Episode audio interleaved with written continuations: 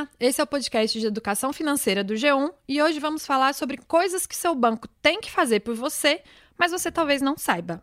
Eu sou Luísa Mello, repórter de economia, e quem está aqui comigo hoje é a minha colega Karina Trevisan. Oi, gente. Karina, você sabia que dá para ter conta em banco pagando zero tarifa?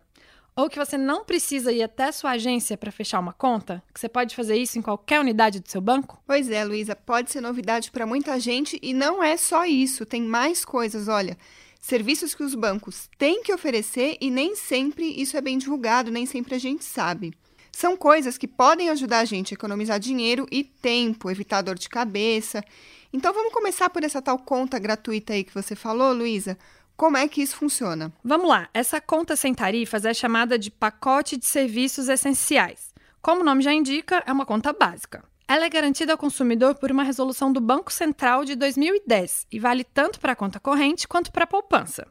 No caso da conta corrente, essa conta dá direito a um cartão de débito, quatro saques por mês, duas transferências para contas do mesmo banco no mês, dois extratos dos últimos 30 dias, até 10 folhas de cheque, um extrato consolidado anual com discriminação das movimentações mês a mês e consultas ilimitadas pela internet. Então, só para a gente recapitular, a Luísa está falando do que tem direito no caso de conta corrente. Agora, poupança é um pouquinho diferente, são outros serviços. Vamos lá. Essa conta de serviços essenciais, falando aí da poupança, então, dá direito a um cartão para movimentação, dois saques por mês, duas transferências mensais para conta de mesma titularidade, ou seja, do próprio consumidor, dois extratos com a movimentação dos últimos 30 dias por mês, um extrato consolidado anual com discriminação das movimentações mês a mês e além, claro, né, gente, de consultas ilimitadas pela internet.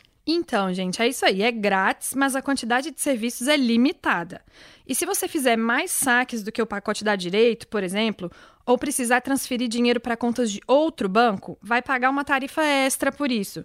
E aí cada banco cobra uma diferente, então é preciso avaliar direitinho quanto você usa por mês para saber se compensa. Porque não adianta ter uma conta sem tarifa se você vai ficar pagando um monte de taxa extra sempre, né?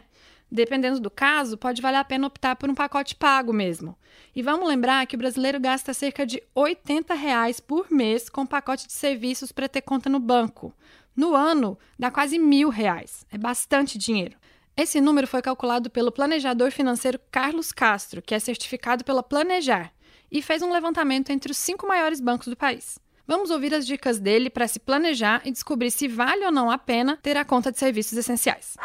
Nós estamos falando de serviços que pode atender a grande maioria que não tem custo. E aí, se a pessoa exceder, ela paga uma tarifa extra, é isso, né? Se ela exceder, né, qualquer um desses serviços, ela paga uma tarifa extra. Por exemplo, se ela exceder o número de saques, ela pode pagar ali uma tarifa é, aproximadamente de R$ reais. Mesmo que é, você pague uma tarifa extra, em relação a ter um pacote básico que o banco oferece e você optar por um pacote de serviços essenciais, pode ser que na combinação serviços essenciais mais o extra, ainda assim compense. E mesmo que ele tenha uma conta, um pacote de serviço que ele já pague, ele pode mudar a qualquer momento. Né? Então, se ele quiser mudar de serviço pago para o serviço gratuito, basta ele entrar em contato com a, agência na qual ele tem conta e pedir essa alteração. E o banco ele é obrigado a fazer essa mudança. Então, como o nosso especialista acabou de falar, o banco é obrigado a fazer a mudança e não pode cobrar nada por isso. Também não pode negar a abertura de uma conta de serviços essenciais para quem ainda não é cliente. Mas, gente, infelizmente, ainda acontece de o consumidor chegar na agência e aí lá ouvir que não existe pacote sem tarifa. A boa notícia é que tem a quem recorrer se isso acontecer com você. O planejador financeiro explicou para a gente o que dá para fazer nesses casos. Vamos ouvir então. Olha, ele pode dificultar. é, ele não deveria negar, mas ele pode dificultar. E honestamente, né, a gente se depara com essa situação com relativa frequência, e neste caso, se o banco é, dificultar, o que você pode fazer? O que o consumidor pode fazer? Ele pode reclamar, primeiramente, ao SAC, né, ao Serviço de Atendimento ao Consumidor do próprio banco. Ele também tem um canal, e tudo isso é regulado, né, e o banco é obrigado a ter uma ouvidoria. Então, o consumidor ele pode abrir um chamado junto à ouvidoria do banco. E ele também tem é, condições de fazer uma denúncia junto ao Banco Central. Além disso, né, tem outros dois canais no qual o consumidor pode é, reivindicar ou reclamar, que é no Ministério da Justiça, tem um site do Ministério da Justiça, que é o consumidor.gov.br, e no PROCON. Né, no PROCON, aí o PROCON ele é, ele é municipal, né, no PROCON da própria da, da cidade do consumidor. Bom, então se você se sentir prejudicado, agora já sabe a quem procurar. Outra coisa que o banco é obrigado a fazer é deixar bem claro o que cada pacote de tarifas inclui e o quanto ele cobra por isso. Porque o consumidor tem direito de comparar os preços entre as instituições. Então, o banco não pode, por exemplo, dar um nome para esse pacote que dificulte essa comparação. Essa transparência é muito importante. Mas agora, Luísa, voltando para o que você falou lá no começo, se o cliente decidir fechar a conta dele no banco, ele pode fazer isso de qualquer agência, não precisa ir até a unidade onde você abriu essa conta e muita gente não sabe disso. Então, como é que funciona? O cliente precisa fazer o pedido por escrito e aí o banco tem 30 dias para encerrar essa conta. E tem outra informação aqui que merece a gente destacar. A partir do momento em que o pedido de encerramento é protocolado, o banco não pode mais te cobrar nenhuma tarifa de movimentação. Bom, mas o consumidor também tem que se programar para esse fechamento de conta. A Renata Reis, que é coordenadora de atendimento e orientação do PROCON de São Paulo, explicou para a gente um pouquinho melhor sobre isso. Vamos ouvir então o que ela diz. O consumidor, é, quando ele tem interesse no encerramento da conta, ele deve elaborar um documento, uma declaração ou solicitar o formulário para o banco dizendo que ele quer o encerramento da conta. Uhum. Só que é muito importante, e a partir do momento que ele protocolar esse pedido em qualquer agência, não precisa ser na agência que você é, fez a abertura da conta, em qualquer agência do banco, né, da, do grupo né, bancário, ele pode entregar esse protocolo, pedido de encerramento, só que é, é cabe aí uma programação, né? O consumidor tem que se programar para que isso seja realizado. É uhum. É importante que ele uh, verifique que não vai ter mais nenhum débito uh, que vai uh, ser efetuado nessa conta, cancelar os eventuais débitos automáticos que ele contratou, se certificar de que todos os cheques que foram emitidos foram devidamente compensados. E se ele não puder fazer isso, ele tem que deixar valor suficiente, saldo suficiente na conta para que, se houver a apresentação desse cheque, ele seja devidamente debitado e não gere aí a, a devolução, né, depois do protesto do cheque. Então, é importante a gente ressaltar que, o, a partir do momento que o protocolo pedido de encerramento, nenhuma tarifa de movimentação pode ser cobrada. Tá. Agora, o processamento final desse encerramento tem que ocorrer em 30 dias. E já que a gente está falando de fechamento de conta, vamos lembrar aqui que o banco até pode fechar uma conta por falta de movimentação, mas que isso não é mandatório. Parar de usar a conta não implica necessariamente no encerramento dela. A Renata do Procon contou que muita gente já acabou com o nome sujo porque deixou de movimentar a conta pensando que assim ela ia ser cancelada. Só que enquanto isso, as tarifas continuaram sendo cobradas. Vamos ouvir. Era muito comum uh, o consumidor, principalmente aquele que abria conta para receber o salário, uh, receber informação, de, principalmente quando ele trocava de, de empresa, que bastava ele não movimentar a conta que ele uh, teria um encerramento automático, né? Isso não é real. Uhum. Eh, quando eu firmo um contrato, né, a gente chama paralelismo das formas, né? Da mesma, da mesma forma que eu firmei um contrato, ele deve ser encerrado. Então, se eu assinei um contrato, um documento para abrir, para uh, aderir ao contrato, tem que também assinar um documento para encerrar aquele contrato.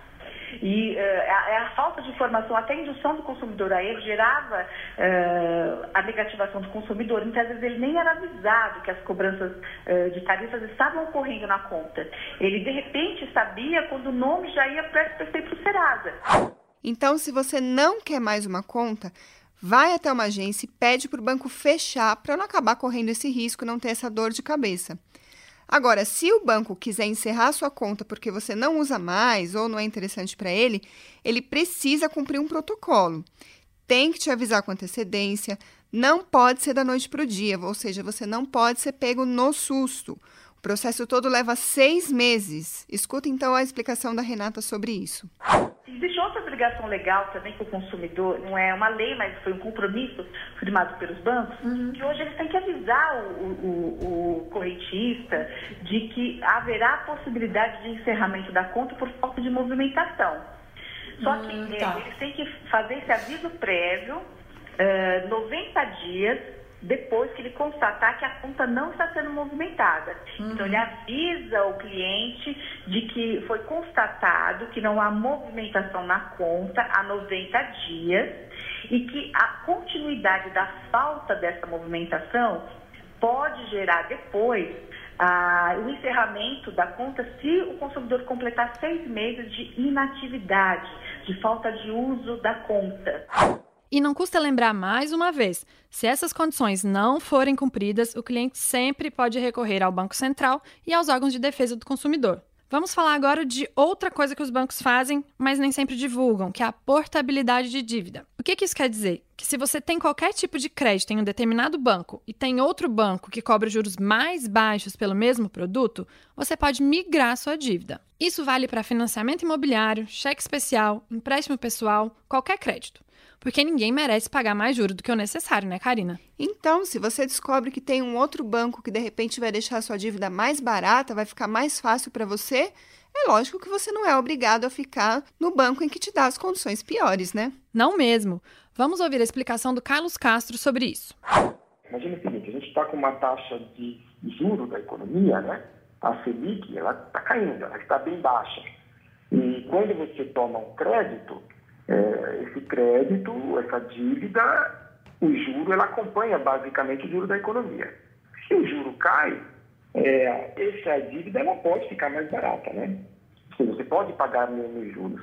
Uhum. se você tem uma dívida no banco, em determinado banco, é, com a Selic caindo, você pode ir até esse banco e tentar negociar a redução dessa dívida. Se o banco não reduzir, o que você pode fazer é ir a, outra, a outro banco, levar esse histórico seu de dívida para esse outro banco, e esse outro banco ele pode te oferecer um juro menor, e aí você vai poder portar a dívida do banco onde você a contraiu, né, para o banco que topou cobrar uma, um juro menor para ter essa sua dívida. Então, você, no final das contas, você acabou reduzindo a sua dívida. Bom, gente, mas tem que ficar atento a um detalhe muito importante. No caso do financiamento imobiliário, tem alguns custos administrativos para você conseguir fazer o registro do imóvel. Então você tem que olhar não só o juro do empréstimo, mas essas taxas também. Tem que colocar tudo junto no papel, porque em alguns casos mesmo que o juro seja menor, a portabilidade acaba saindo cara, ou seja, não vale a pena para você por mais que pareça um bom negócio. É verdade, tem que colocar tudo na conta. E para a gente encerrar, Karina, vamos falar da renegociação de dívidas? Não é exatamente uma obrigação, mas os bancos fazem e nem todo mundo sabe. Se você está com dificuldade de pagar as contas com cartão estourado ou no cheque especial, você pode renegociar essa dívida com seu banco. Dá para trocar um produto de juro alto por um de juro mais baixo, como cheque especial por um consignado, por exemplo, ou até mesmo conseguir mais prazo para pagar ou reduzir o tamanho da sua dívida. É isso aí, pessoal. A gente espera que as dicas tenham sido úteis para vocês. E na semana que vem a gente tem um assunto novo aqui no nosso podcast. Até lá, então. Até, gente!